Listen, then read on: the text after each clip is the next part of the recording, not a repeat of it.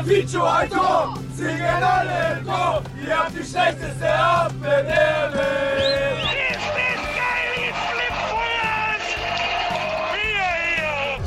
Der Schanzer Podcast mit Christina Richter. Servus da draußen. Ich hoffe, ihr seid jetzt nicht sofort aus den Latschen gekippt, als ihr jetzt den Sound gerade gehört habt. Rico ist es zumindest nicht, der sitzt mir nämlich gerade gegenüber. Er ist nämlich unser Gast beim Schanzer Podcast, der präsentiert wird von den Stadtwerken Ingolstadt, Auto Bierschneider und Systec. Äh, ja, und warum wir jetzt diesen Soundeffekt eingespielt haben, ist eigentlich ganz logisch. Wir feiern nämlich heute mehr oder weniger Geburtstag, nämlich die 30. Folge heute vom Schanzer Podcast, in den ihr reinhört. Und weil man ja ungern alleine feiert, habe ich mir eben einen Gast dazu geholt. Und wie gesagt, ist es Rico Preisinger, der heute zum ersten Mal hier zu Gast ist. Servus, Rico. Servus, freut mich hier zu sein. Rico, äh, ich glaube, es ist dein erster Podcast, den du so machst, gell? Das ist richtig, ja. Das ist mein erster Podcast. Anders sieht es aber aus, was deine Erfahrungen beim Kommentieren anbelangt. Da haben wir vorher schon gesprochen, da hast du ein paar mehr Erfahrungen schon sammeln dürfen. Erzähl mal. Ja, das stimmt. Ich war, als ich meine Leidenszeit mit dem Schlüsselbeinbruch hatte, zweimal beim BR eingeladen. Bin da nach München gefahren und war da vor Ort. War auch mal ganz interessant, zu sehen, wie es alles hinter den Kulissen so abläuft und durfte dann auch ähm, ja, so teilweise mit unsere Spiele moderieren. Ähm, hat auch mal von der anderen Seite hat auch Spaß gemacht auf jeden Fall. Ich wollte gerade fragen, hast du auch als Co-Kommentator fungiert oder eher weniger? Weil es wollen ja nicht immer alle Spieler so unbedingt gern. Ja, also ich wurde gefragt und ähm, ich habe dann auch kein Problem gehabt, dass man mich ab und zu mal einbaut. Kann mich auch noch daran erinnern, dass es ein ziemlich erfolgreiches Spiel war, nämlich das 5-1 in Duisburg, das zweite zumindest. Ähm, ja, und das war ja ein extrem wichtiges Spiel, wo dann auch für in Richtung Aufstieg wichtig war. Da werden wir dann nachher noch drüber genauer sprechen. Warum ich jetzt nochmal auf deine Kommentatorenerfahrung zurückgegriffen habe, ähm, hat folgenden Hintergrund. Unser Spiel am kommenden Wochenende wird nämlich nicht nur bei Magenta Sport übertragen, sondern auch im Bayerischen Rundfunk. Und da wird diesmal unser verletzter Kapitän Tobias Schröck ah, zu hören und zu sehen sein. Also, falls ihr es nicht eh schon vorhattet, über den BR zu gucken, 14.03 Uhr Samstag Tobias Schröck unbedingt verfolgen. So, das soll es aber jetzt mal gewesen sein mit dem TV-Bereich. Wir widmen uns einem ganz anderen Format. Und das ist unser Schanzer Podcast. Starten rein in die erste Rubrik. Unsere Spielzeit. Über ein Drittel der aktuellen Spielzeit ist schon vorbei, ist schon vorüber. Bislang gab es sieben Siege, vier Unentschieden und drei Niederlagen in der Liga für den FC Ingolstadt 04. Heißt, wir haben jetzt momentan 25 Punkte auf dem Punktekonto äh, und nehmen derzeit Platz 4 der Tabelle ein. Jetzt einfach mal mit dir gesprochen, ähm, wie ordnest du die Leistungen, die die Schanzer bisher erbracht haben in der Saison für dich ein? Ja, also wir sind erstmal sehr happy mit unserem vierten Platz, den wir gerade haben. Ich denke, wenn wir vor der Saison ähm, gesagt bekommen hätten, dass wir an dem Spieltag auf Platz 4 stehen mit Anschluss nach oben, dann hätten wir das vermutlich mal alle unterschrieben. Ähm, wir hatten zwei sehr, sehr gute Phasen, vor allem die Anfangsphase, dann kam so ein bisschen ein Durchhänger. Jetzt hatten wir wieder eine sehr gute Phase. Leider jetzt ähm, konnten wir sie nicht vergolden, den Oktober vergolden am letzten Wochenende mit der Niederlage. Aber wir wollen schauen, dass wir die letzten drei Spiele jetzt wieder, dass wir es zu einer guten Phase machen und dann ähm, ordne ich das schon so ein, dass die, der erste Teil der Saison, dass der dann schon ein erfolgreicher war. Manchmal habe ich das Gefühl, er wisst ganz genau, was auf meinen Karteikarten steht. Jetzt stand nämlich bei mir oder würde jetzt stehen, zuletzt konnten wir den Oktober leider nicht vergeuden. Hätte ich jetzt auch tatsächlich so übergeleitet.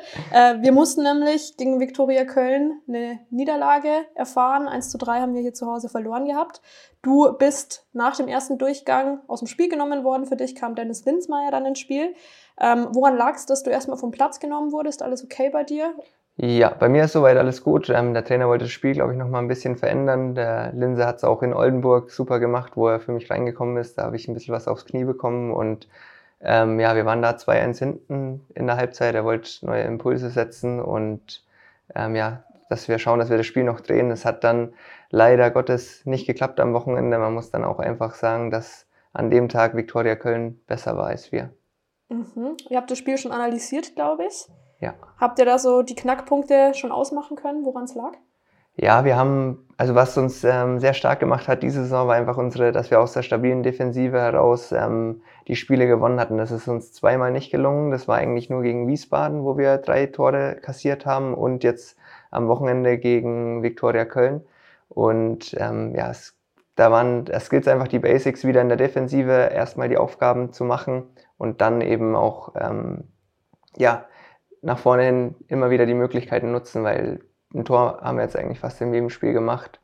Ähm, das war so ein bisschen der Knackpunkt, dass wir hinten einfach zu viel zugelassen hatten. Würdest du sagen, dass Viktoria Köln so unser kleiner Angstgegner ist? Also wir haben ja jetzt fünf Spiele gegen Viktoria Köln gehabt. Ähm, viermal gab es die Niederlage, einmal den Sieg. Ja, der Sieg war aber dafür besonders schön. Also ich hatte eigentlich nur Gutes verbunden äh, mit, mit Viktoria Köln, weil ich mit Ingolstadt hatte ich jetzt ähm, zwei Spiele äh, jetzt war das dritte Spiel am Wochenende, davor hatte ich zwei Spiele, einen Sieg, eine Niederlage und ähm, was absolut präsent war, war natürlich die Schlussphase vom letzten Spiel, wo der Bunti noch das 1-1 schießt und der Kani dann damals das 2-1. Das war völlige Ekstase und das, das ist mir eigentlich nur noch von Viktoria Köln in Erinnerung geblieben. Deswegen habe ich mich aufs Spiel gefreut und hat, bin auch mit einem guten Gefühl ins Spiel gegangen. Mhm, es war der 23. Spieltag der Saison 2021. Du bist damals in der 73. Minute für Thomas Keller eingewechselt worden. Ja. Wenn du nochmal diese Minuten 93, 94 Revue passieren lässt, wie war das für dich damals auf dem Platz? Ja, absolut verrückt. Ich selbst habe das auch noch nie erlebt, weil auch als ich reingekommen bin, wir, wir waren schon, da, soweit ich mich erinnern kann, noch die drückendere Mannschaft sind auf den Ausgleich gegangen. Dann gibt's eine Ecke, ähm, auf einmal steht der Bunti neben mir vorne, hab, hab gar nicht damit gerechnet. Ähm, dann fliegt ihm der Ball vor die Füße, er haut ihn rein und es ging dann alles so schnell, weil wir gefühlt 30 Sekunden später das 2-1 schon gemacht haben, ähm, dass es einfach nur verrückt war und sowas nicht ähm, allzu häufig passiert. Da gab es ja danach dann auch einen Pulli, der da extra dafür gedruckt wurde. Einfach kriegst du woanders mhm. mit dem Torjubel von Bunti und Kani. Hast du den damals auch geholt? Den habe ich mit Sicherheit, habe ich den ähm, auch bekommen, ja. Sehr gut. Dann war das jetzt genug der Vergangenheit. Ähm, wir widmen uns der Zukunft. Wir haben nämlich noch drei Spiele jetzt vor der Brust ähm, gegen Ferl, Halle und Duisburg. Nimm uns mal mit, was jetzt die nächsten Aufgaben bei den Schanzern anbelangt. Ja, jetzt ähm, direkt das nächste am Samstag in Paderborn spielen wir, soweit ich weiß, äh, gegen Ferl. Ähm, die hatten auch einen super Lauf jetzt, haben zwar das letzte Spiel verloren gegen Dortmund, aber davor haben sie ordentlich gepunktet. Kommen, denke ich, so aus, was ich so gesehen habe, aus einem 4-3-3-System. Also auch ein, zwei Spieler kenne ich, wie Maxi Wolfram, der hier auch ähm, gespielt hat. Schütze, Wiss, genau. Genau, wissen wir, wissen wir natürlich alle, dass er einen super Fuß hat, dass wir ihn nicht schießen lassen dürfen. Also jede Mannschaft hat so seine eigenen Tücken mit eigener individueller Qualität gegen Ferl gilt es, unser ja, kleines Auswärtsgesicht zu zeigen. Wir haben ja mehr Punkte auswärts geholt, glaube ich, wie, wie zu Hause. Ähm, da wollen wir auf jeden Fall nachlegen, schon am Samstag. Dann kommt ein Abendspiel hier im Audi Sportpark, das letzte Spiel vor, vor der Winterpause. Da wollen wir den Fans unbedingt nochmal einen Heimsieg schenken zum Schluss. Und ja, das letzte Spiel in Duisburg in einem großen Stadion. Ähm, letztes Spiel vor der Pause. Ähm, da ist klar, dass wir mit einem guten Gefühl auch in die Feiertage dann gehen wollen, um dann mit Schwung wieder in die Rückrunde zu starten. Hat man da jetzt mit Fitze vor dem Wochenendspiel jetzt nochmal Kontakt? Schreibt man da mit ihm nochmal? Ähm, also ich persönlich jetzt nicht. Ähm, als ich damals auch gekommen bin, ist er relativ schnell dann ausgeliehen worden. Ähm, anschließend dann komplett gewechselt. Also ich hatte nicht ähm, eine volle Spielzeit mit ihm sozusagen, nicht den Riesenkontakt pflegen wir jetzt noch, aber vielleicht der ein oder andere ähm, aus, von den Jungs hat, hat ihn vielleicht geschrieben. Das kann schon sein. Dann lass uns nochmal auf diese englische Woche zu sprechen kommen, die ja jetzt aus Spielersicht auch für euch ansteht. Äh, kann ich mir vorstellen, dass das enorme Reisestrapazen für euch ja irgendwo auch bedeutet. Also wie bereitest du dich jetzt auf drei Spiele in acht Tagen vor? Ja, es ist eigentlich ähm, immer so Spieltag, schauen, dass man so schnell wie möglich wieder regeneriert. Also Spieltag, Regeneration, Spieltag, Regeneration, damit man einfach am Wochenende wieder wieder frisch ist. Ähm, das ist eigentlich das Einzige, was man jetzt so aus Spielersicht machen kann. Aber wir haben ja überragende Möglichkeiten. Die Physiotherapie, die medizinische Abteilung, die machen einen super Job. Außerdem haben wir einen großen Kader mit viel Qualität, wo dann auch, wenn man jetzt Not am Mann ist, dass das eins zu eins ersetzt werden kann, die, die verschiedenen Positionen. Also mache ich mir da eigentlich gar keine großen Sorgen, dass wir gut durch diese drei Spiele kommen und dass wir in jedem Spiel nochmal 100% da sein können. Wie regeneriert jetzt ein Rico Preisinger? In die Eistonne tatsächlich. Echt, machst du? tatsächlich ist das, ähm, ja, das merke ich einfach, wo mir richtig gut tut. Das Mhm. mache ich gerne auch fast nach jedem Training. In der Winterzeit ist es ein bisschen härter, gebe ich auch zu, als jetzt im Sommer, aber die Eistonne und natürlich äh, Massagen von den Physios dann nach einem schweren Spiel, dass man die Frische dann so schnell wie möglich wieder bekommt. Mhm. Am 12. November ist dann unser letzter Spieltag in Duisburg. Also sprich nach 17 Spielen ist dann erstmal Schluss, ist erstmal Cut. Äh, Grund ist dann die Weltmeisterschaft in Katar. Hast du jetzt schon mal so eine Pause in deiner laufenden Karriere erlebt gehabt, außer jetzt diese Corona-Zwangspause, die wir damals hatten? Also im Winter tatsächlich so eine lange Pause noch nie. Nee. Das ist ähm, jetzt wirklich Mitte November und glaube Anfang Januar dann irgendwann, um den 10. Januar rum ist ja unser erstes Spiel dann wieder sein. Also so eine lange Winterpause hatte ich noch nie. Ist ein bisschen ungewöhnlich auf jeden Fall. Aber also wir werden auch nicht die, die ganze Zeit ähm, nur auf der faulen Haut liegen. Ähm, es gibt mit Sicherheit einen gewissen Zeitraum, wo, wo mal ein bisschen Piano ist, aber da gibt's, also fängt auch relativ schnell dann wieder mit Laufplänen an und Fitnessübungen, die man dann zu Hause macht.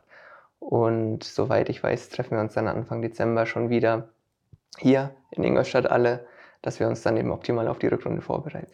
Jetzt hast du ja schon ein bisschen diesen Winterfahrplan vom FCI angeteasert. äh, vielleicht kannst du uns da mal ein bisschen mitnehmen, was da jetzt so der grobe Ablauf ist. Also bis wann seid ihr hier im Audi Sportpark? Wie lange habt ihr frei und wann nehmt ihr das Training wieder auf? Also nach dem Duisburg-Spiel, soweit ich weiß, treffen wir uns nochmal hier am 13. November. Kurz, ähm, ja, wird wahrscheinlich nur eine kurze Ansprache geben vom Trainer. Die Pläne vielleicht werden ausgeteilt. Also wir kommen einfach nochmal zusammen alle. Ähm, dann ist, wie ich gesagt habe, bis Anfang Dezember ist jeder dann sozusagen in der, in der Heimat entlassen. Ähm, geht aber, wie gesagt, dort mit, weiß nicht genau wann, aber mit Laufplänen und Fitnessplänen wieder an, fängt es an. Und Anfang Dezember sind wir dann alle hier in Ingolstadt, beginnen mit Leistungstests, schauen, ähm, ja, wo die Rückstände sind, ob welche, ob Rückstände jetzt aufgetroffen sind in der Zeit, wie die Spieler dann individuell die, diese wieder aufarbeiten müssen. Und ab dann ist Vorbereitung. Vorbereitung auf die neue Saison mit ganz regulärem Mannschaftstraining, den, fast den kompletten Dezember, äh, um die Feiertage rum, den 24. und so. Da weiß ich noch nicht genau, wie es geregelt wird. Also wird man mit Sicherheit auch noch ein bisschen Zeit für die Familie haben. Aber spätestens dann ab 1. 2. Januar ist dann voller Fokus auf das nächste Spiel. Mhm. Also Weihnachten könnt ihr noch im Kreise der Lieben verbringen und dann nochmal Gehe davon aus, das war bisher immer so. genießen. Sehr gut.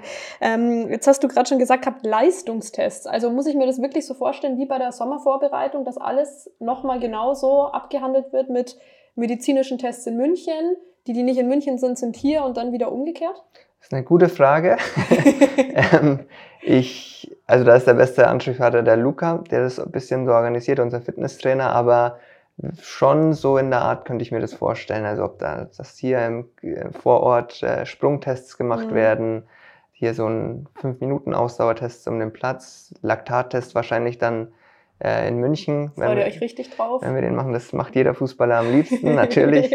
ähm, ja, aber welche Tests genau, ähm, werden wir sehen. Das sind so an zwei Tagen, dann haben wir aber Mhm. erfahren, dass die, also könnte durchaus sein, ja. Okay.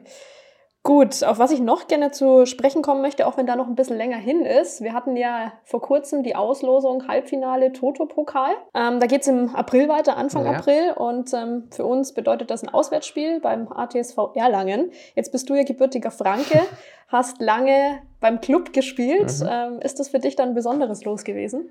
Jein, also ich muss sagen, es ist nicht weit weg von Nürnberg, das stimmt. Deswegen war mir der Begriff ATSV Erlangen, war mir direkt einer. Ähm, habe aber jetzt zu dem Verein selbst nicht die, also habe, glaube ich, selbst, wenn dann in der Jugend gegen diesen Verein gespielt. Ähm, für uns, klar, als Verein gilt es einfach in das Finale einzuziehen und da wäre es jetzt dann auch egal gewesen, welcher Gegner kommt, weil jetzt sind wir schon im Halbfinale, wollen das unbedingt schaffen, sodass wir uns auf jeden Fall für den DFB-Pokal qualifizieren. Das ist das Ziel. Also auch nicht in Erlangen gewohnt, dass du für einen Club gespielt hast? Nee, nee, das ist nicht ein bisschen außerhalb. Aber es soll eine schöne Stadt sein, eine Kleinstadt. ich glaub auch, ich glaub auch. Hast du dir vielleicht eher Würzburg gewünscht, weil man dann mit Peter Kurzweg einen alten Bekannten wieder getroffen hätte? Ja, den können wir ja im Finale dann treffen. Das, das geht ja auch noch. Ähm, ja, hätte auch seinen Reiz gehabt. Die spielen eine super Runde in der Regionalliga, muss man auch sagen. Also mit Unterhaching, was ich so verfolge, sind die müssen die eine recht gute Truppe sein. Und ja, vielleicht trifft man, trifft man sich ja im Finale. Schauen wir mal. Ja. Gut, dann soll es jetzt mal gewesen sein, nur mit dem FCI. Wir widmen uns jetzt der zweiten Rubrik. Unsere Geschichte. Und ähm, auch da muss man sagen, kommen wir dann auch noch mal kurz auf die Schanzer zu sprechen. Mhm. Äh, nämlich schon bei der nächsten Frage. Kannst du dich noch an den Schanzer Speed Talk erinnern, Rico? ja, das war, glaube ich, das erste Mal, wo wir zwei miteinander zu tun hatten. Mhm. Ähm, die, was genau du mir da für Fragen gestellt hast, das weiß ich jetzt nicht mehr, aber vielleicht hilfst du mir gleich auf die Sprünge. Ja, ich habe nämlich noch mal reingeguckt in dieses Video, muss ich sagen, als ich mich jetzt auf den Podcast vorbereitet habe. Und da habe ich dich vor zwei Jahren, es war ist schon zwei Jahre her, ist Wahnsinn, wie Mhm. schnell die Zeit vergeht, äh, habe ich dich gefragt, was das Geilste an Münchberg ist. Damals hast du keine Antwort gehabt. Deswegen, Hätte ich jetzt auch nicht gesehen. Ich habe schon deswegen jetzt die. Frage, ob du jetzt eine Antwort hast Ich habe gerade schon überlegt, was ich damals denn gesagt habe. Ähm, das Schönste ist tatsächlich, dass da meine Familie wohnt vielleicht. Ich glaube, das hast du damals nicht gesagt, aber dann Ja. nehmen wir das jetzt mal so auf. Ja. Sehr gut. Wenn man jetzt von deiner Heimat Münchberg rund 14 Kilometer auf der B289 fährt, dann kommt man wo raus? Auf der B289, keine Ahnung. Oder vielleicht auch von der A9 her kann man auch dahin fahren. Sind es ein bisschen mehr Kilometer, ich glaube so 16. 14, 16 Kilometer von Hof, Hm. Bayreuth, Hm. keine Ahnung. Man kommt raus beim FC Stambach. Naja, gut. Da, das ist ja eigentlich, wo ich wohne. Ich wurde in Münchberg geboren und Stambach, Stambach, wo ist dann auch mein Familienhaus? Ach, die wohnen gar Ja, nicht in Münchberg. ja, genau. Münchberg ist mein Geburtsort. Also Kranken Krankenhaus Münchberg, gibt es da ein Genau, Krankenhaus? ja, genau, genau so. Deswegen, gut. Ja, ich mir selbst ist eine Falle gestellt. Ja. gerade. ich dachte jetzt wohin, aber ja, Stambach ähm, ist mein, wohnen meine Eltern, genau. Was kannst du uns zu Stambach denn noch alles erzählen? Ähm, mega entspanntes Dorf. Mhm. Also, ich glaube, müsst jetzt lügen, aber ich glaube, knapp trau- 3000 Einwohner ähm, hat es. Man kennt sich untereinander. Es ist alles sehr, sehr familiär. Ähm, wir hatten einen Fußballverein auch, wo meine Anfänge waren, damals noch unter meinem Vater. In der, keine Ahnung, wie alt ich war. Also sehr, sehr jung. Ähm, wenn ich daheim bin tatsächlich und es irgendwie, wenn irgendwie ein Spiel ist, gehe ich auch gerne noch auf den Sportplatz, schau mir, schau mir die Spiele an in der Kreisliga. Äh, macht immer wieder Spaß, wenn, wenn man dann auch alte Gesichter wieder sieht. Also ja, fühle mich sehr, sehr wohl, wenn ich auch ähm, immer wieder heimkomme. Meine Oma wohnt dort auch, meine Patin, Pat, also ja, alles sehr familiär daheim. Zocken da auch noch Kumpels von dir? Nee, tatsächlich nicht mehr.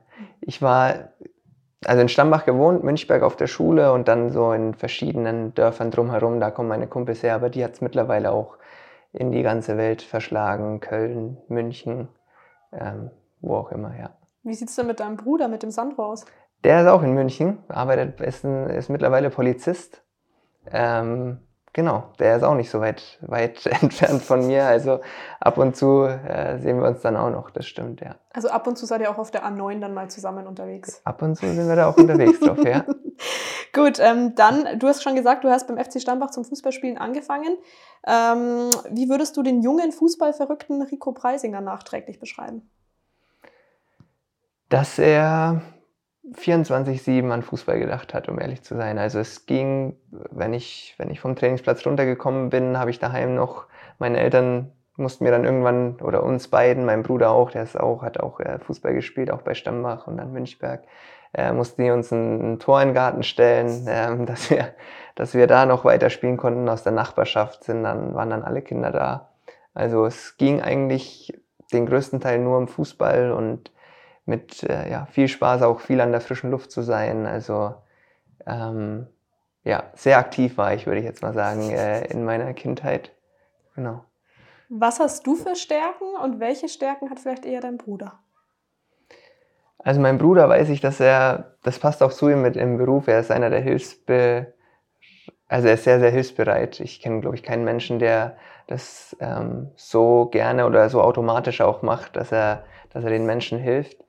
Ähm, was ich dann dagegen vielleicht habe, ist aber so ein bisschen mehr Ruhe in mir, weil er dann schon, wenn ihm irgendwas nicht passt oder wenn er, keine Ahnung, wenn wir FIFA gegeneinander spielen und er verliert gegen mich, dann ist er schon meistens der, der so ein bisschen lauter wird und äh, nicht die Ruhe selbst ist. Aber das ist, sind vielleicht so zwei Dinge, die uns unterscheiden. Er ist Polizist. Hatte der auch irgendwie mal so die Skills, dass er sagt, er würde gerne höherklassig Fußball spielen oder warst du da schon in Anführungszeichen überlegen?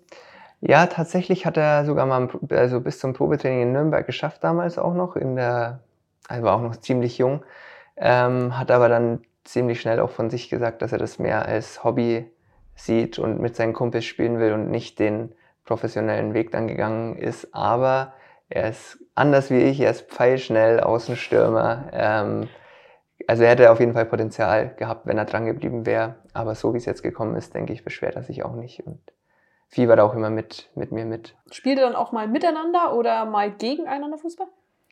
Das haben wir schon länger nicht mehr. Also war mehr in der Kindheit dann. Mehr in der Kindheit haben wir tagtäglich miteinander, mhm. gegeneinander alles Mögliche gespielt. Jetzt muss ich sagen, wenn ich dann mal einen Tag frei habe, dann, dann, dann spiele ich nicht unbedingt noch Fußball gegen meinen Bruder. Äh, jetzt bleiben wir beim Thema Autobahn. Wir bleiben bei der A9 und fahren jetzt Richtung Süden, bleiben in etwa 115 Kilometer drauf und erreichen dann welche Örtlichkeit? Geografie bin ich eine absolute Null. Das also nochmal 115 Kilometer. Also wir nehmen die Autobahn, ja. wir nehmen die A9. Ja. Wir fahren Richtung Süden mhm. von Münchberg aus. Mhm. Und sind rund 115 Kilometer drauf. 115? Mhm. Fahren dann ab und kommen Nürnberg. wo? Mhm.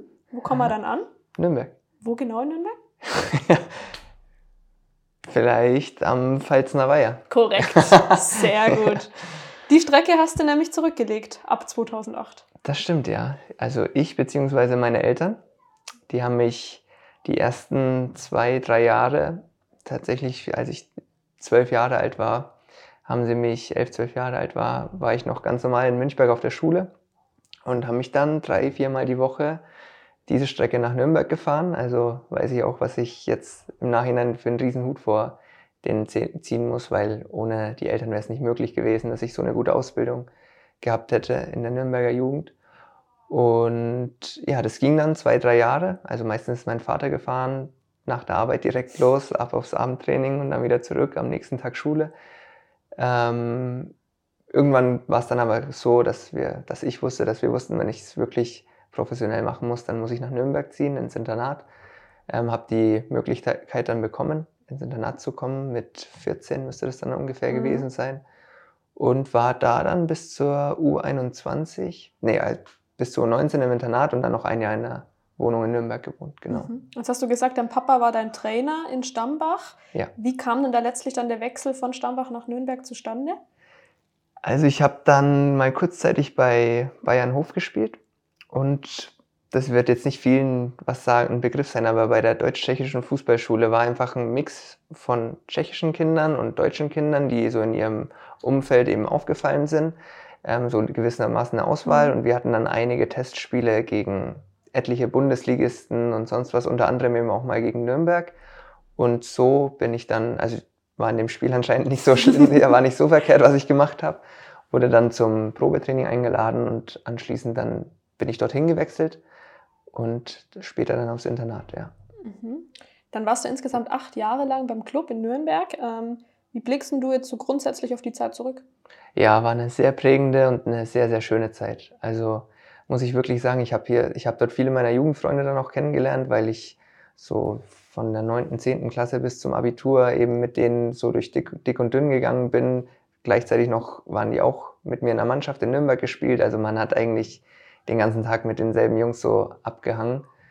Ähm, deswegen viele Freunde gefunden, Nürnberg in der Stadt mich auch sehr wohl gefühlt. Also rückblickend waren das, war das genau die richtige Entscheidung. Auch ziemlich schnell eben aus, ähm, aus dem Elternhaus raus ausgezogen, dass man schon sehr früh selbstständig geworden und ja, war, war sehr schön. Was hast du denn da so für Jungs um dich rum gehabt, die vielleicht auch noch einen prominenten Namen haben? Ja, die man jetzt so kennt, war zum Beispiel Cedric Teuchert, der jetzt gerade in Hannover wieder ist. Ähm, Lukas Mühl, der es ja den Sprung in Nürnberg dann mhm. geschafft hat, der jetzt in Österreich spielt. Patrick Erras bei Holstein Kiel. Philipp Hercher bei Kaiserslautern war so ein enger Freund auch. Wer war denn noch aus der Jugend? Ja, das waren so jetzt aus meinem Jahrgang, meinen Jahrgängen so die Niklas Stark. Niklas mhm, Stark stimmt. war, auch gelesen gehabt. war auch noch da. Ja. Seid ihr dann auch noch so jetzt alle ein bisschen miteinander connected oder gibt es zu einem, wo du ein bisschen einen, einen dickeren Draht, sage ich jetzt mal, hast? Ja, mehr oder weniger schon. Also mit allem so ein bisschen, aber dadurch, dass ich mit dem Philipp Hercher dann noch in Aalen ein halbes Jahr Mhm. zusammen gespielt und gewohnt habe tatsächlich auch, weil ich dort gespielt habe, er war ein halbes Jahr dann ausgeliehen. Von Nürnberg habe ich mit dem Philipp Hercher noch ähm, ja, in regelmäßigen Abständen ganz guten Kontakt. Wie würdest du denn sagen, hat dich die Zeit äh, in Nürnberg fußballerisch, wie aber vielleicht auch menschlich geprägt? Also fußballerisch muss man schon sagen, dass die Ausbildung sehr, sehr gut war. Das merkt man jetzt vielleicht nicht gerade, wenn man selbst dort ist, aber so im Nachbetrachten eben, ähm, wie das alles geregelt worden ist mit Schule, Internat, Fußball, die Zusammenhänge, die Abläufe, dass die Lehrer immer Bescheid wussten, wenn ich nicht da war und sonst was. Das hat mir alles geholfen, dann eben auch ähm, die bestmögliche Leistung auf dem Fußballplatz zu bringen. Äh, die Trainer waren anscheinend auch nicht so verkehrt, unter anderem der Pellegrino Matarazzo, der es jetzt im Profibereich geschafft hat, aktuell Michael Wimmer jetzt in Mhm. Stuttgart, waren uns, waren so meine Trainer mit in der Jugend. Also die Ausbildung, die ich genossen habe, die war auf jeden Fall nicht verkehrt, würde ich jetzt sagen. Und das andere war was? Menschlich? Menschlich, Menschlich. Ja, wie ich gesagt habe, dass man eben sehr früh selbstständig wird, wenn man, wenn man auszieht. Ähm, auch aus meinem 3000 äh, Dorf. Genau, wo alles sehr entspannt ist, wo jeder jeden kennt, in schon eine etwas größere Stadt Nürnberg dann zu kommen, sich da zurechtzufinden mit dem U-Bahn-System und was halt alles solche Sachen sind und Bussystem und ähm, ja, aber auch in eine, in eine neue Schulklasse zu kommen. Also ich Mhm. von meinen ganzen Schulfreunden dann damals ähm, in eine ganz neue Klasse, wo ich dann drei, vier Jungs vom Fußball kannte, aber halt 20 andere Kinder nicht. Ähm, war dann schon so, dass man, ja, dass das die ein oder andere Aufgabe in relativ jungen Jahren auf einen zukommt, aber war, wie gesagt, war alles top und hat gepasst.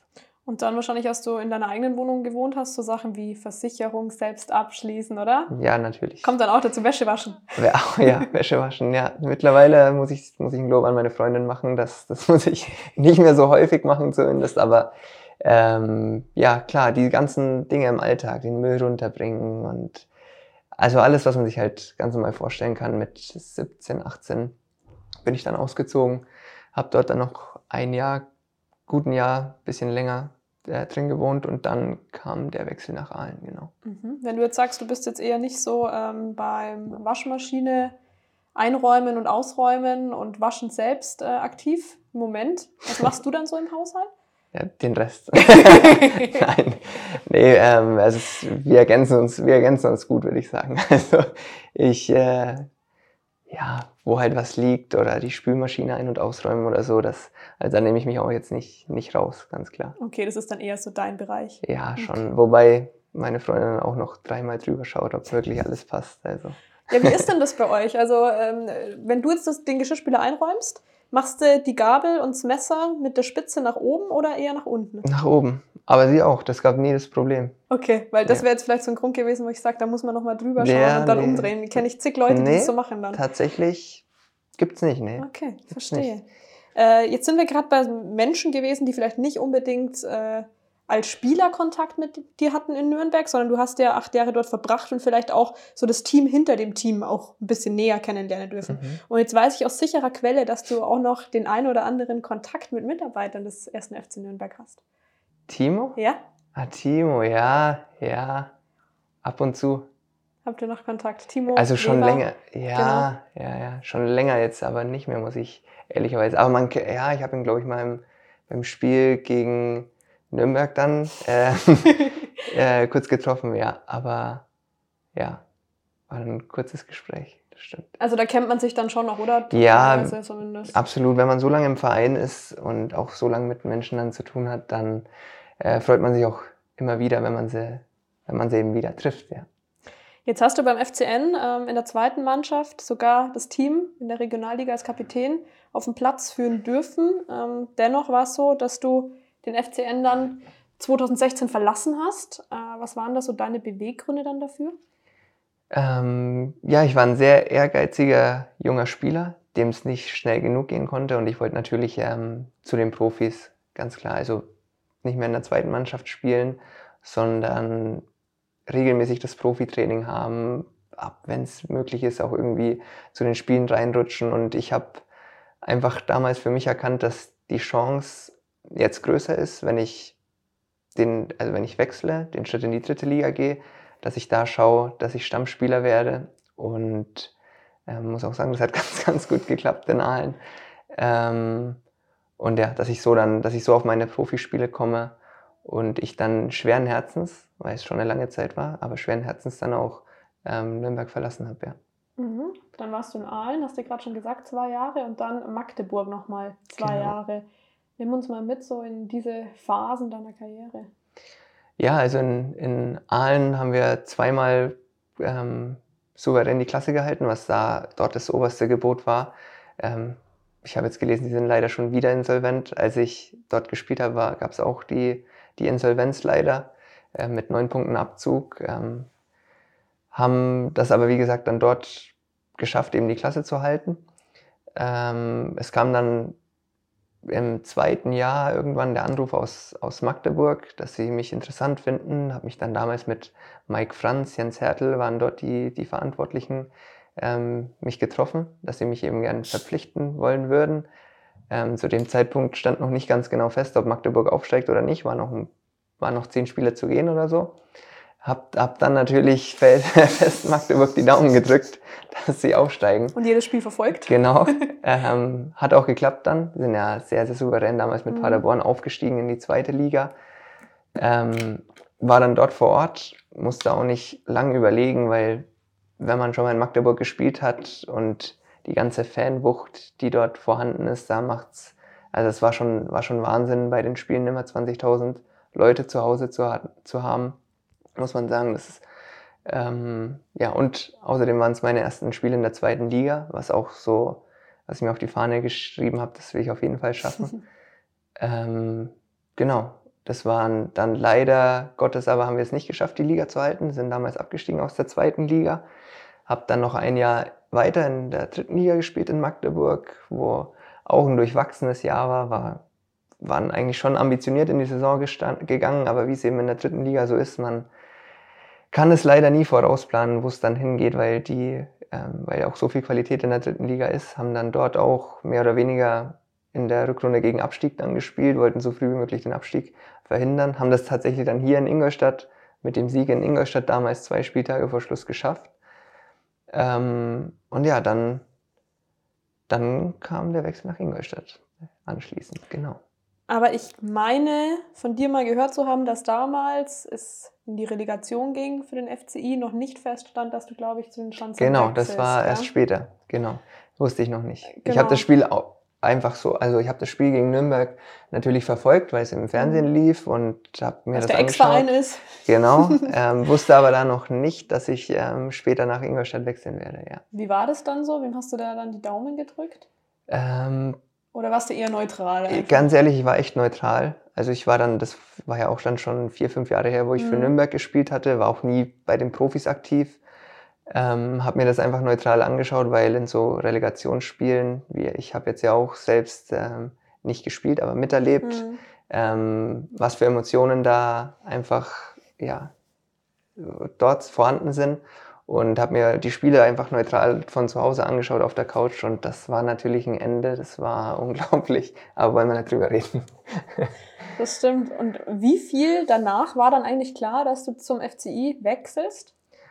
Das, wie lange genau, weiß ich gar nicht, aber schon bestimmt drei, vier Wochen später dann okay. erst. Also war schon noch eine gewisse Zeit dazwischen. Ich denke mal auch, dass hier einige Leute das erst dann so ein bisschen verarbeiten mussten. Mhm was denn eigentlich passiert ist, wie knapp man ähm, die, an der zweiten Liga vorbeigeschrammt ist. Und als sich das dann so alles ein bisschen wieder gelegt ist, die Vorbereitungen auf die neue Saison losgegangen sind, dann kam der Kontakt, dann war ich hier, damals noch mit Thomas Oral, Michael Henke, Flo Zehe.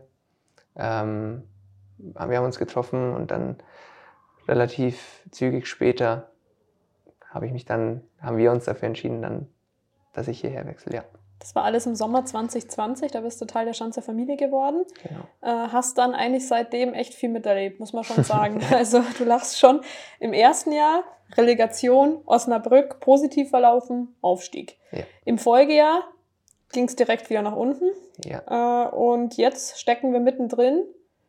Sind gerade im Moment Vierter, dritte Liga. Ähm, ist jetzt dein 27. Monat, ich habe mal nachgerechnet, Ja. beim FCI. So lange war ich noch außer Nürnberg in der Jugend, aber Mhm. beim Profiverein Magdeburg und Ma äh, Aalen waren es immer zwei, Zwei Saisons ja. und hier jetzt geht es gerade in die dritte, ja.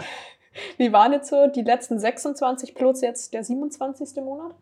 Ja, wie du schon sagst, ähm, war schon eine Achterbahnfahrt. Also auch persönlich, klar mit den Verletzungen im ersten Jahr, das habe ich mir persönlich anders vorgestellt, aber da war klar, dass wir den Aufstieg geschafft haben, das stand über allem. Ähm, das war unglaublich, das zu schaffen im Profibereich, ähm, aufzusteigen. Das Gefühl, das werde ich auch nie vergessen, wie wir da in Osnabrück zusammen alle gefeiert haben, wie die Fans dann hier auch ähm, waren, wo wir wieder hier gelandet sind. Das war, das wird man nicht vergessen. Ähm, das folgende Jahr, also das letzte Jahr, das würde ich gern wieder vergessen, weil da, da muss man auch ehrlich sagen, dass wir einfach ja, komplett unterlegen waren, dass es eine völlig verkorkste Saison war von, Beginn. von Anfang bis Ende, dass wir da auch nie den Turnaround mehr geschafft haben, auch mit so einem kleinen Hoffnungsschimmern mit dem Sieg in Nürnberg oder ein ordentliches Spiel in Bremen hatten wir oder so, aber dass wir konstant Punkte holen, ähm, das war leider nie der Fall.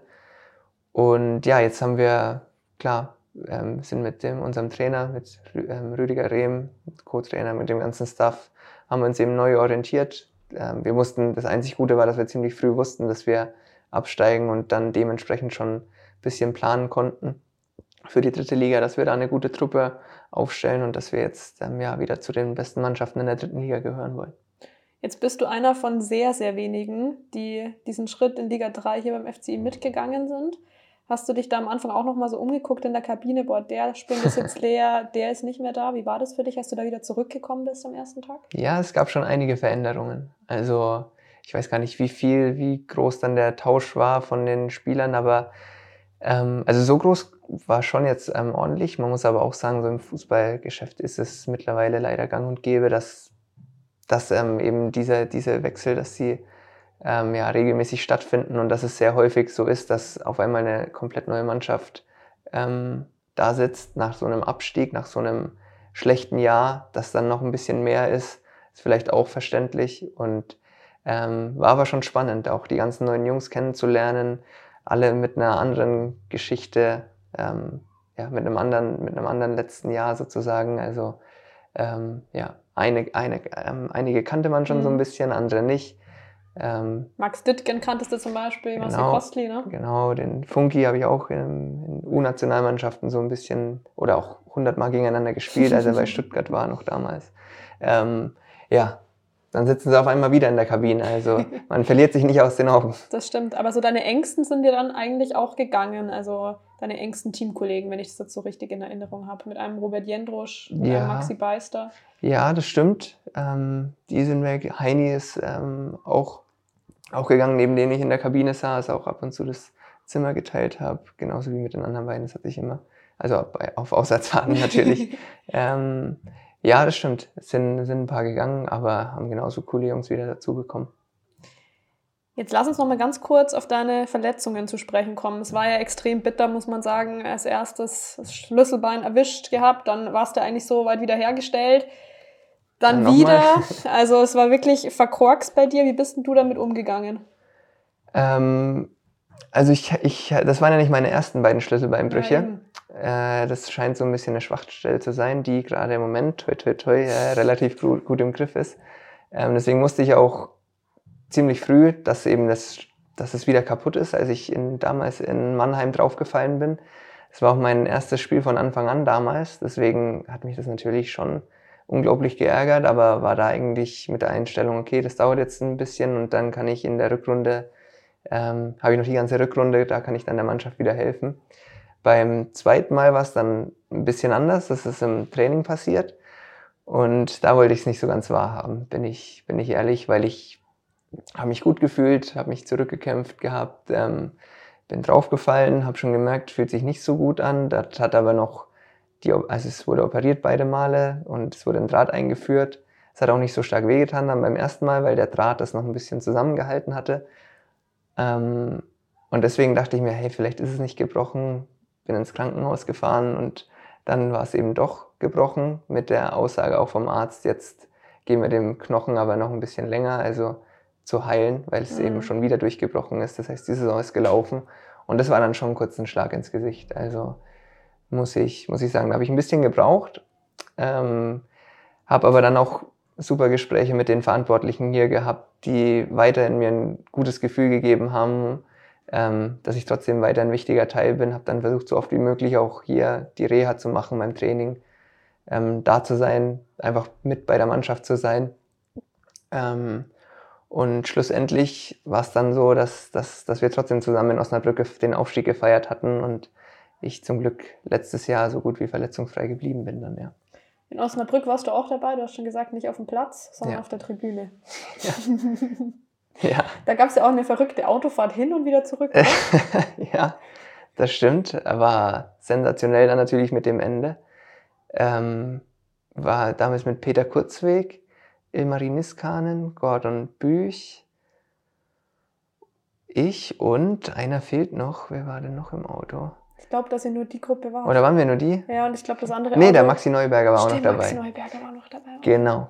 Und das andere Wir- war dann Sosek Schellenberg, glaube ich, das Auto. Das Ja, gell? genau, auch Ja. teilweise mit Bussen oder so. Ja. Ich weiß gar nicht, ob da noch ein Bus gefahren ist. Also man, wenn man die Chance hat aufzusteigen, dann war es klar, alle, die jetzt nicht mit dabei sind, die sind natürlich ähm, hinterhergefahren.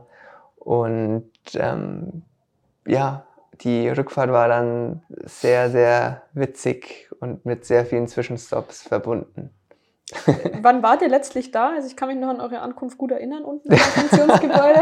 Ja, Also ich, ob ihr euch spät. noch so erinnern konntet, weiß ich jetzt nicht. Sehr, sehr spät waren wir auf jeden Fall da, weil ich auch ständig Anrufe von meiner Freundin bekommen Mhm. habe, die ähm, schon mit allen anderen gefeiert hatte hier, wo wir denn bleiben. Und meine Aussage war immer, wir sind gleich da. Und wir waren aber nie gleich da. Deswegen, ähm, ja, war, eine, war, eine, war ein tolles Erlebnis, ja. Auch der ganze Abend an sich dann. Auch die Musik, glaube ich, die da abgespielt wurde, oder? Und was kannst du dich da noch erinnern im Auto? Alles Mögliche wurde gespielt. Also auch das Schanzerlied unter anderem wurde gespielt. Ähm, Schlager. Jeder durfte sich mal ein bisschen was wünschen. Also ja, Wer da an dem Tag auch mitgefeiert hat, das war damals Thomas Oral, unser Aufstiegstrainer. Du hast aber nicht nur unter Thomas Oral gespielt, sondern du hast vorhin auch schon deine Trainer bei, bei Nürnberg angesprochen. Also ein Matarazzo beispielsweise. Bei Aalen war es dann ähm, Peter Vollmann Genau. beispielsweise. Äh, Stefan Krämer dann in Magdeburg. Jetzt hier im Moment Rüdiger Rehm, davor ein Roberto Petzold, ein André Schubert. Äh, wer hat dich denn jetzt im Laufe deiner Karriere so am meisten geprägt von diesen Persönlichkeiten? also rein davon, von der Länge, ähm, war's, muss, muss man schon der Pellegrino Matarazzo sagen, auch weil ich da noch ziemlich jung war in Nürnberg. Da davor im Kindesalter, den wird man nicht mehr so kennen, aber ich muss ihn einfach erwähnen, weil er mein größter Förderer war. Das ähm, war der Robert Kielin. Ähm, Im Profibereich dann ist es schwierig, ist es schwierig, sich da einen rauszufinden, weil man von jedem Trainer was, was mitnehmen kann. Also ähm, ja, jeder, jeder hat so ein bisschen eine andere Vorstellung auch von Fußball, kann dir andere Tipps geben und so den größten Förderer, so den man jetzt oben ähm, hinstellt, das, das will ich eigentlich gar nicht machen, weil ich jedem Trainer ähm, für die Zeit dann dankbar bin und ähm, ja, da will ich, da will ich jetzt eigentlich keinen rauspicken, um ehrlich zu sein. Dann pick ich jetzt noch mal jemanden raus. und zwar Rüdiger Rehm, äh, Ja. unser, wie gesagt, aktueller Trainer hier beim FC Ingolstadt 04. Du bist unter seiner Regie beim Mhm. ersten Spieltag in dieser Saison eingewechselt worden. Ja. ähm, es gab viele lachende Gesichter nach dem 1-0-Sieg Ja. gegen Bayreuth. Eine Person, der jetzt nicht unbedingt zu lachen zumute war, war Rico Preisinger, auf den ich dann im Spielertunnel getroffen bin und ich gar nicht wusste, hä, warum steht der plötzlich neben mir, weil ich genau in dem Moment, wo du vom Platz gestellt wurdest, von der Pressetribüne runter bin Ja, in den Spielertunnel. Das kann ich mir auch noch grob erinnern, ja. Ähm, also innerlich habe ich schon gelacht, weil wir gewonnen haben. Das erste Spiel, Heimsieg, besser geht's nicht. Ähm, persönlich war das natürlich ein super Auftritt, hatte ich auch noch nie, war meine erste rote Karte. Ähm, wahrscheinlich dann ein bisschen, ich weiß auch nicht, was, was da war. Ich wollte unbedingt das 1-0 verteidigen. Ähm, dachte, ich komme vorher am, an Ball, treffe nicht den Ball, treffe den Gegner nicht, muss ich auch nochmal, muss ich sagen. Sieht aber saublöd aus.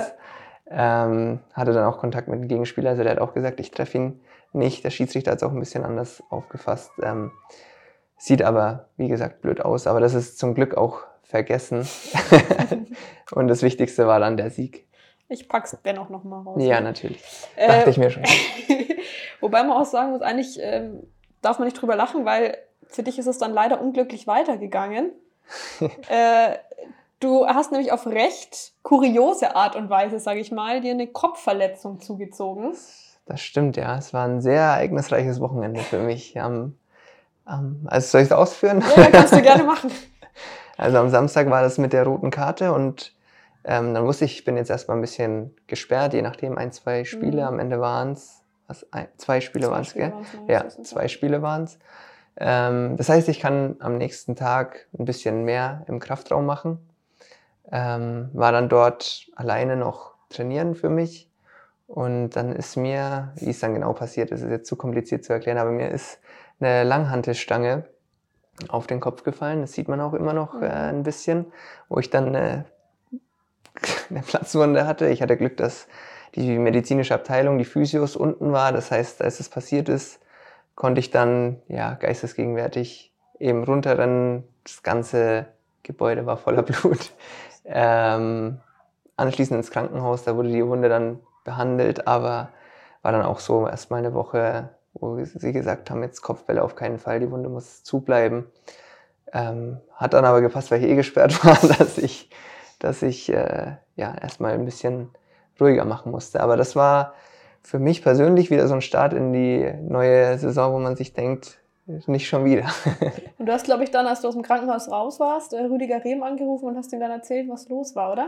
Ja, bestimmt. Also ich werde ihn ziemlich zügig angerufen haben, dass er natürlich auch Bescheid weiß. Ja. Und als ich ihm dann am nächsten Tag auch den Kopf gezeigt habe, dann ja, musste auch so ein bisschen, bisschen schmunzeln, weil es auch schon ja, kurios ist, was es Mhm. nicht so alles gibt.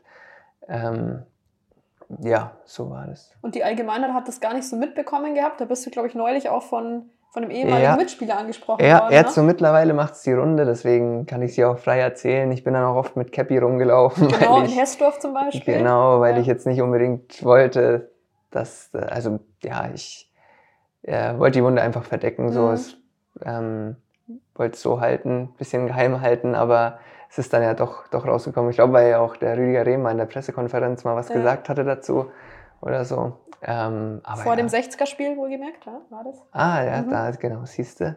Und daraufhin hat mich auch ein 60er-Kollege eben angesprochen, Mhm. was ich denn gemacht habe. Ähm, ja, so ist es aber auch alles wieder mittlerweile verheilt. Und seit Mitte September läuft es bei dir auch.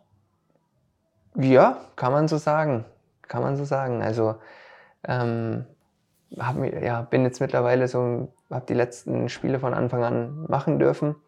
Ähm, für uns allgemein, wie ich schon gesagt habe, das hat natürlich geholfen, dass, dass wir so einen guten Lauf hatten. Hatten dann ähm, einige Punkte geholt.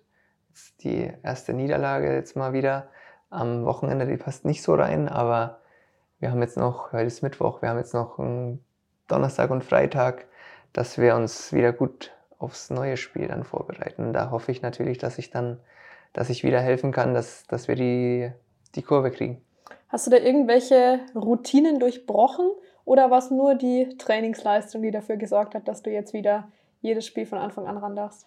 Ja, das müsste man einen Coach fragen. Ähm, aber für mich ist schon so, dass ich, dass ich versuche, einfach übers Training ähm, mich immer anzubieten, auch also vor allem wenn man, wenn man nicht spielt, dass man, dass man da Gas gibt. Das war auch die Zeit, wo, wo es so ein bisschen eine Ergebniskrise war bei uns. Ähm, da war dann gegen Mannheim das erste Spiel, wo ich dann von Anfang an spielen durfte. Das haben wir dann zum Glück gleich einzeln gewonnen. Das hilft dann natürlich auch mir persönlich so ein bisschen Selbstvertrauen zu Mhm. bekommen. Ähm, und ja, dann, dann ist man einmal drin und dann lief es jetzt auch recht gut in letzter Zeit. Das stimmt. Mit dem Highlight diese Saison bis jetzt das Spiel in 60, muss man auch klar sagen. Neulich hatte ich mit Kelvin Brackelmann ein Gespräch beim Schanzer Podcast, der präsentiert wird von den Stadtwerken Ingolstadt, Autobier, Schneider und Systec. Und er meinte zu mir, ähm, wenn es ums Thema Essen hier geht in Ingolstadt, dann gibt es da immer so ein kleines Problem. Sie wissen immer nicht so recht, wo sie hin sollen, landen dann wohl immer beim Vapiano. Jetzt bist du aber schon ein bisschen länger hier auf der Ja. Schanz beheimatet. Ja. Ähm, wo zieht's dich denn hin, wenn es jetzt ums Thema Essen geht? Also ich mag Userie ganz gern in der Innenstadt. Ähm, allgemein, da ist ja eine Straße, wo es Restaurant an Restaurant ist. Ähm, das, jetzt musst du mir helfen, Kokono oder Kukun? Welches ist das am Kreise? Wenn ich dir jetzt erzähle, was mir da mal passiert ist, ich habe in dem einen Restaurant gesessen und ähm, die Person, mit der ich verabredet war, in dem anderen, weil es so ähnlich klingt und Ja, genau. ganz verrückt. Äh, also ich meine das am Westpark am Kreise. ja, das, ja, das ist mit Fusion und so Rauch und so, glaube ich, genau. beim Sushi, oder? Ja, genau. dann- also da gehen meine Freunde und Ja. ich, das ist so mit das Favorite. Ähm, das finden wir richtig gut. Mhm. wenn es mal richtig bayerisch sein darf, auch ähm, im Daniels heißt es Mhm. in der Innenstadt. Also da finden wir es auch immer richtig, richtig lecker. Ähm, so ein Klassiker, was der Kelvin schon gesagt hat, ist das Vapiano, ganz klar. Ähm, ja, ansonsten kochen wir auch das ein oder andere. Oder Mhm. ja, hauptsächlich meine Freundin, aber nee, gibt es auch äh, gutes Essen daheim. Also du kannst auch mehr als Spiegeleier. Ich kann auch mehr als Spiegeleier, ja. Ich habe ja auch äh, ein paar Jahre alleine gelebt, deswegen eignet man sich das auch an. Wenn du jetzt aber doch mal von außerhalb Besuch bekommst hier in Ingolstadt und theoretisch als Stadtführer herhalten Mhm. müsstest, wie würdest du die Stadt erkundigen? Ich glaube, ich weiß eh schon, was du sagen würdest. Und ähm, zweitens, was sind so die Spots, die man unbedingt gesehen haben muss? Also, wie ich die Stadt erkunden würde, ähm, das ist eine gute Frage, weil, weil ähm, von meiner Wohnung aus kommt man ganz gut zu Fuß in die Stadt. Das heißt, ich würde es so machen, beziehungsweise habe ich auch tatsächlich schon so gemacht, wenn meine Familie oder so da ist, dass wir an der Donau Richtung Stadtzentrum gelaufen sind. Ähm, ist erstmal ein super entspannter Weg, die Donau entlang. Und dann von A nach B durch die Innenstadt ähm, sich irgendwo schön hinsetzen, beispielsweise, was ich gerade ähm, gesagt habe. Ähm, was auch hier nicht weit weg ist, wo wir gerne hingehen, ist der Auwaldsee. Da einfach mal eine Runde drehen an einem freien Tag, so spazieren, für den Kopf frei bekommen. Das heißt, ähm, ja, sowas. Ich weiß nicht, auf was du hinaus willst. E-Scooter-mäßig, bist du da auch mal unterwegs? E-Scooter nutze ich regelmäßig. das stimmt, ja, das stimmt. Also E-Scooter finde ich sehr, sehr praktisch, muss ich sagen. Ähm, steht gefühlt an jeder Ecke mittlerweile und man ist echt schnell und unkompliziert, ähm, kann man von A nach B fahren. Deswegen, ja, nutze ich auch gern, ganz gern mal. Vor allem, wenn ich zu faul bin, zu laufen. Nachhaltiges Fortbewegen, würde ich dann mal sagen. Ähm, nutzt du das vielleicht auch in der Novemberpause jetzt dann, wenn ihr frei habt? Also da gibt es ja gefühlt ähm, zwei Fraktionen derzeit bei euch in der Mannschaft, habe ich so den Eindruck. Die einen, die irgendwie nach Thailand aufbrechen Mhm. und die anderen, die es irgendwie auf die Malediven zieht. Ja, ich gehöre zu keinen von beiden.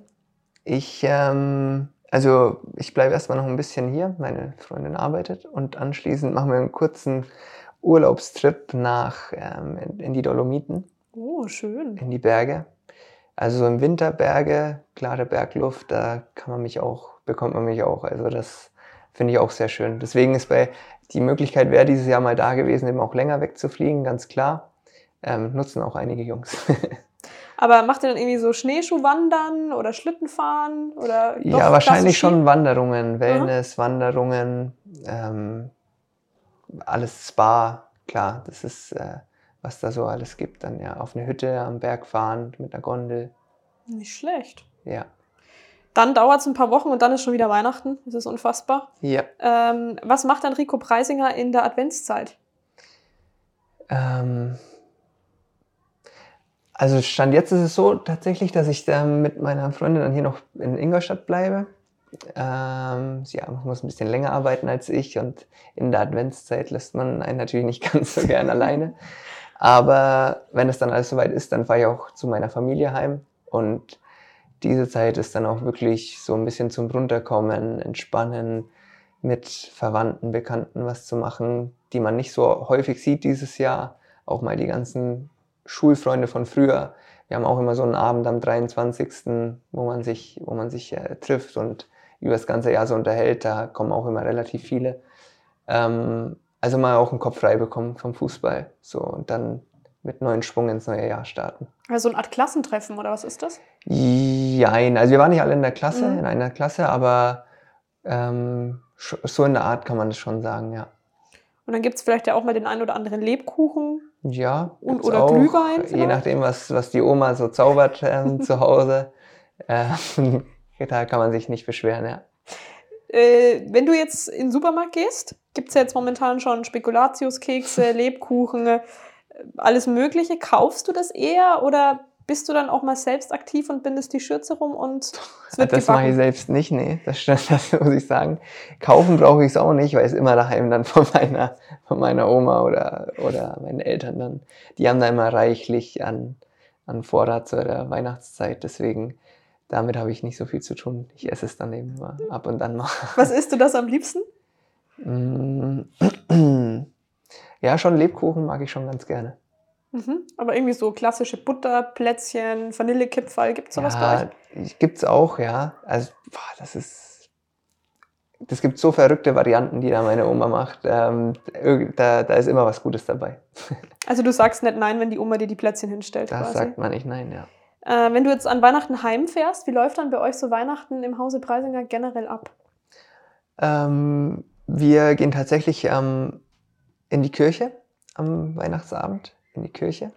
Und anschließend gibt es dann ein schönes Essen von, von meiner Oma, wo überraschenderweise von, von der Oma, die, nee, die macht das auch gerne, ähm, wo dann die ganze oder ja, die Familie eben zusammensitzt, alle gesellig beieinander. Bescherung gibt es dann natürlich auch ähm, irgendwann an dem Abend noch und so ist der Weihnachtsabend dann eigentlich, ja. Was gibt es da immer so klassischerweise zu essen?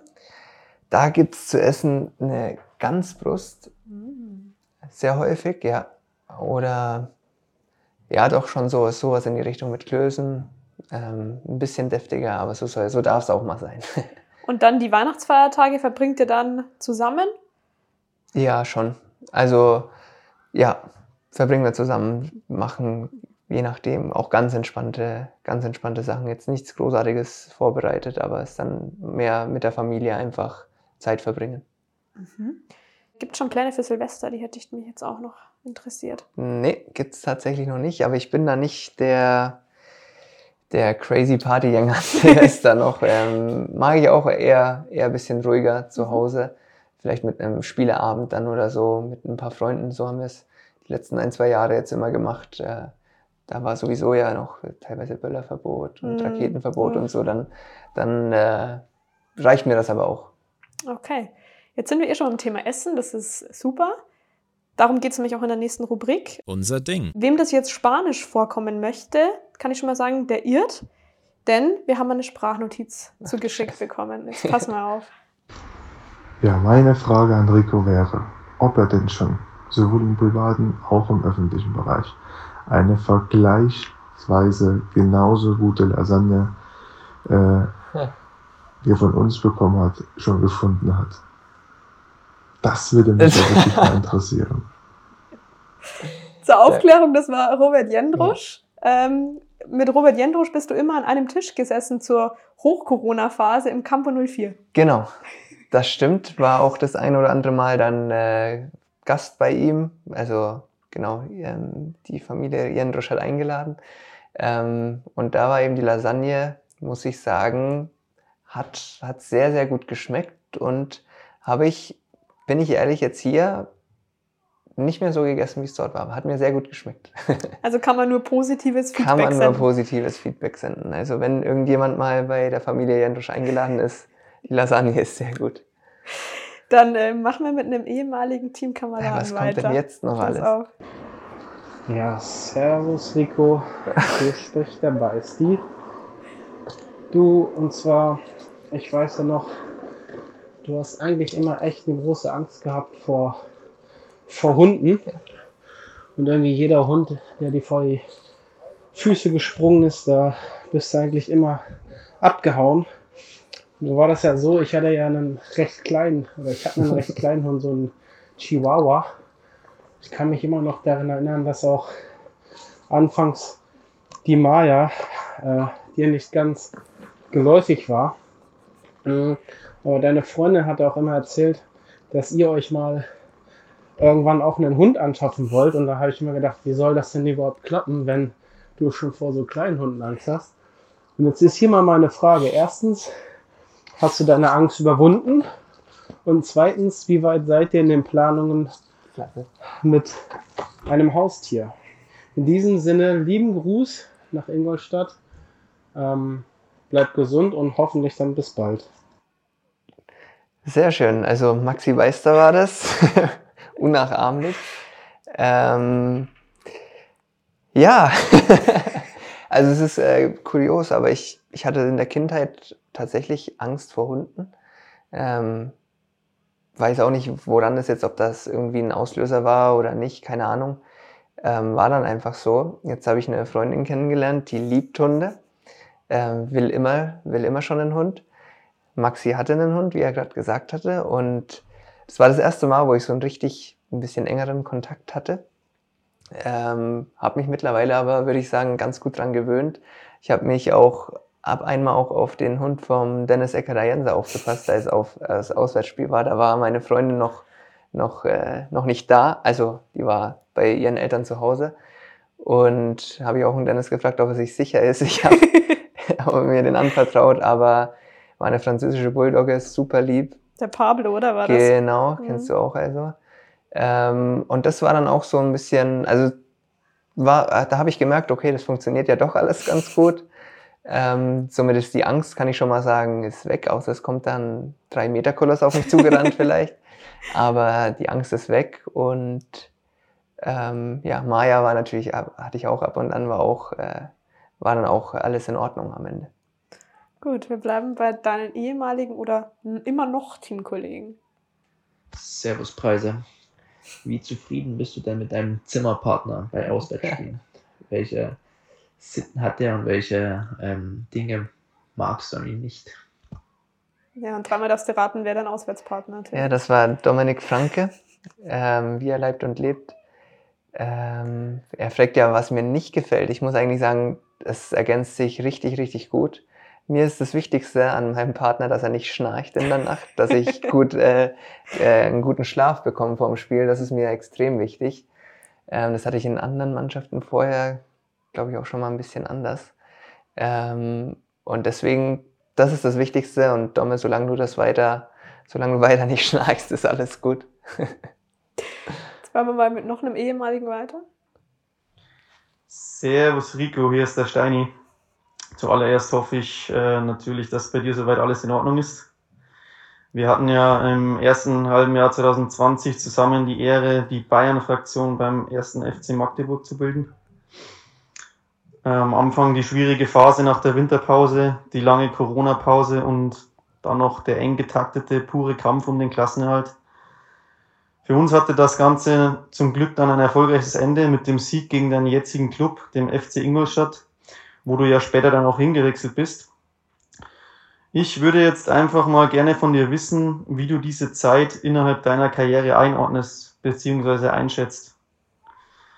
Zum Abschluss wünsche ich dir und dem FCI weiterhin natürlich alles Gute und freue mich schon auf das Rückspiel, wenn die Punktevergabe dann mit Sicherheit andersrum ausfällt. Also mach's gut, bis dann. Grüße gehen nach Bayreuth jetzt an der Stelle. Genau, das war Daniel Steininger.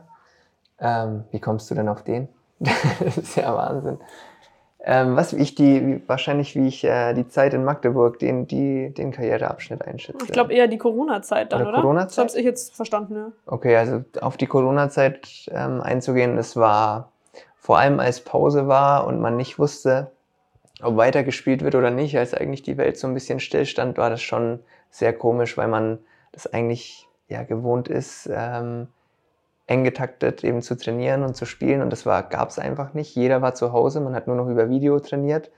Ähm, ich hoffe und denke auch, dass es so schnell äh, nicht mehr wiederkommt, dass es wirklich so extrem, so extrem ist und man kaum Kontakt zu seinen Mitspielern hatte äh, während einer Saison.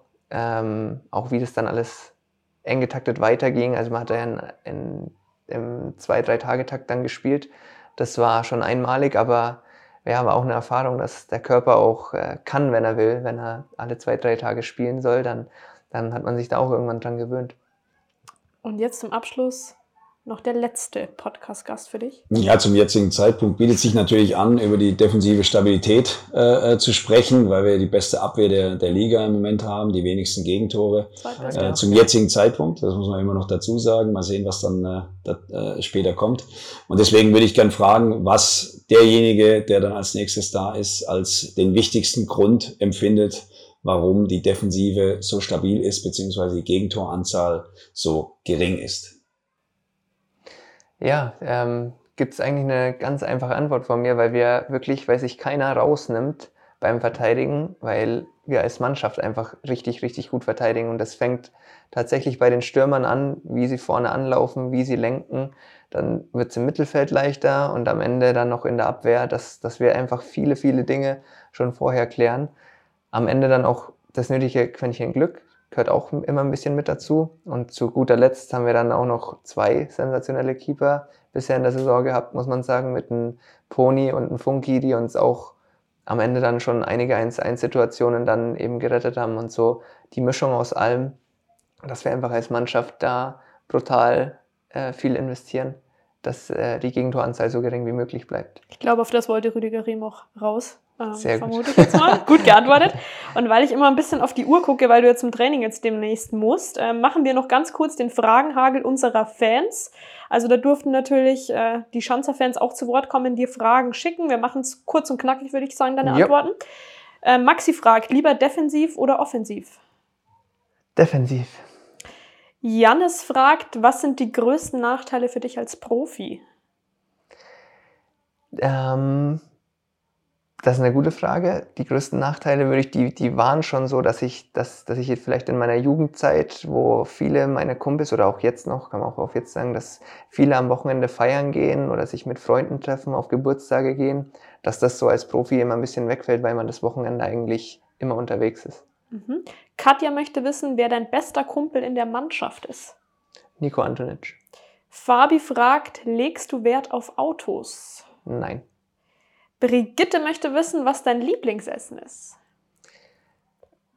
Ganzbrust von meiner Oma. Sind wir wieder dabei.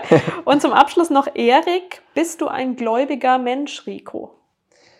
Ähm, jein, also ja, ich glaube an Gott, bin aber nicht ähm, mega, mega gläubig, der jeden Tag betet oder so, aber ich glaube schon, ich glaube auf jeden Fall an Gott. Du gehst aber an Weihnachten in die Kirche, hast du schon Genau. gesagt. So, und zum Abschluss darfst du auch noch eine individuelle Top 5 zusammenstellen. Bei dir ähm, soll es jetzt mal zutreffen auf die Top-Urlaubsliste, also deine Top-Urlaubsreiseziele, die vielleicht noch ausstehen, wo du unbedingt mal hin möchtest. Welche fünf Stück. Destinationen sind es? Kann man auch sagen, wo man schon war oder nur, wo ich noch hin will? Eher, wo du hin willst? Oder, ja, oder fällt es dir andersrum leichter? Ja, schon. Dann machen wir es Weil andersrum. ich war schon an in Ordnung. Nee, aber wo ich noch nicht war, ist auf jeden Fall Amerika. Grundsätzlich das Land Amerika, wo genau hin, weiß ich selbst ähm, noch nicht genau, aber was- sagen wir mal einfach New York. Ähm, ich war schon in Tulum, das äh, kann ich auf jeden Fall empfehlen, war richtig, richtig schön dort. Die Malediven stehen noch aus, möchte ich auch irgendwann. Also doch Malediven-Fraktion dann eher? Irgendwann, nicht Okay. diesen Winter, aber irgendwann, Malediven, ähm, äh, sieht ganz gut aus. Ähm, wo ich auch schon war wieder, Dubai, finde ich, kann man auf sich auf jeden Fall mal anschauen. Ist verrückt, was, äh, was die dort hingestellt haben. Also ist alles gigantisch. Und die fünf, vielleicht noch, wo ich hin will, ähm, wo möchte ich denn noch hin? Ja, Amerika ist eigentlich so präsent bei mir, dass das fünfte, Anderer Kontinent? ja, das wollte ich gerade nämlich auch sagen, vielleicht mal, ja gut, ist sowas wie Japan war ich schon, aber Mhm. fußballerisch, das also zieht mich jetzt nicht extrem hin, vielleicht auch sowas richtig Exotisches nochmal wie Costa Rica oder Bali, so eine Reise. Mhm. War auf jeden Fall einiges dabei. So, bevor du dich jetzt in die nächste Einheit mit den Schanzern verabschiedest, dann würde ich dich nochmal kurz darum bitten, dir für den nächsten Gast, der hier beim Podcast dann irgendwann zu Gast sein wird, dir eine Frage zu überlegen. Ich kann dir allerdings genauso wie es bei Rüdiger Rehm war, noch nicht sagen, wer es wird. Und wird dann wahrscheinlich auch erst nach eurer Pause jetzt, ähm, Wird nach der Pause sein? denke ich mal, stattfinden, die nächste Folge. Ja. Kann ich die dann auf die Pause beziehen, die Frage? Könntest du theoretisch drauf beziehen, klar. Wie hast du denn, also ich vom nächsten Podcast-Gast würde ich gerne wissen, wie er denn seine Pause genutzt hat und ob er wieder gut erholt ist und ready für die äh, Rückrunde. Dann war das jetzt eine Punktlandung, Rico. Äh, ich sage vielen lieben Dank. Es hat echt sehr viel Spaß gemacht. Sehr ich glaube, wir haben echt viel Neues noch über dich erfahren. und verabschieden dich damit in den Restnachmittag. Ähm, das war der Schanzer Podcast, Folge Nummer 30 mit Rico Preisinger, präsentiert von den Stadtwerken Ingolstadt, Autobierschneider und Systec. Wir wünschen euch noch einen schönen Tag. Macht's es gut. Bis demnächst. Ciao und Servus. Ciao, ciao. Das war der Schanzer Podcast, eine Produktion des FC Ingolstadt 04. Neue Folgen gibt's alle zwei Wochen, überall, wo es Podcasts gibt.